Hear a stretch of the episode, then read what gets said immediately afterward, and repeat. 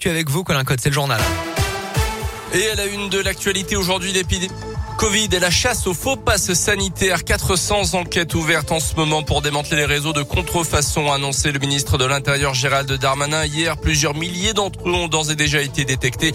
Euh, pendant ce temps, nous sommes en train d'atteindre le pic de la cinquième vague et d'après le ministre de la Santé, plus de 14 000 personnes à l'hôpital hier alors que le variant Omicron se profile. Le premier ministre britannique Boris Johnson évoque, je cite, un raz-de-marée de prévisible dans son pays. De son côté, la France a autorisé l'utilisation préventive d'un traitement par anticorps chez les personnes dont l'organisme résiste à la vaccination. Il s'était spécialisé dans l'escroquerie. Un habitant de Vichy âgé de 72 ans été jugé la semaine dernière accusé. Il était poursuivi pour avoir produit plusieurs fausses factures auprès de son assurance en 2019. Tout ça afin d'obtenir des aides supplémentaires à hauteur de plus de 100 000 euros en évoquant des besoins spécifiques après un accident de la route en 2004.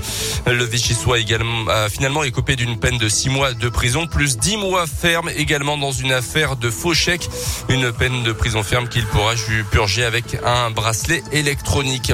Dans la région, le bilan de la fête des Lumières à Lyon qui s'est clôturée samedi soir de l'édition 2021 euh, marquée par le contexte sanitaire encore une fois et aussi par une météo pas vraiment favorable. Malgré tout, l'événement a réuni plus de 2 millions de visiteurs cette année à Lyon pour admirer une trentaine d'animations. 2 millions, c'est quasiment autant que la dernière édition en 2019. Le sport avec le foot et la 18e journée de Ligue 1 match nul de Lyon à Lille hier après-midi. Clermont s'est enfin imposé un but à zéro euh, sur le terrain d'Angers. Première victoire depuis sept rencontres pour nos Auvergnats qui sont désormais 16e et sortent donc de la zone rouge.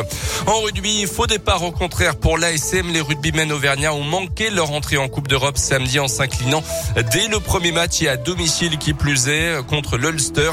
Après un début de match complètement raté, les Clermontois ont réussi à revenir mais ont finalement cédé sur la fin pour s'incliner 23 à 29. La qualif en huitième de finale semble déjà compromise dans cette compétition au format resserré, malgré le point de bonus défensif arraché à la dernière seconde.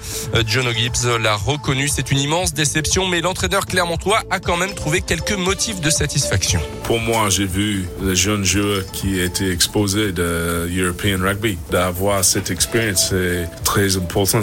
La dernière chose pour moi, le public, euh, il fait le maximum pour nous. Euh, J'espère qu'il va avoir une équipe qui lâche pas. On va utiliser l'expérience ce soir. On, on va garder pas mal de choses dans cette 80 minutes très utiles pour nous. Samedi, les Auvergnats se déplaceront en Angleterre sur la pelouse de Sale à l'occasion de la deuxième journée.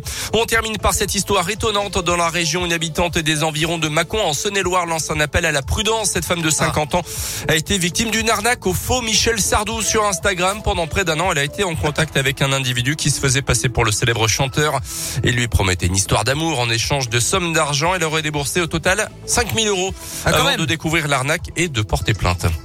Alors, euh, Sachant oui, qu'elle avait déjà été démarchée par un faux Patrick Bruel il y a quelques mois avant. Voilà. Ah, mais elle les attire alors. Elle les attire, exactement. Mais finalement là,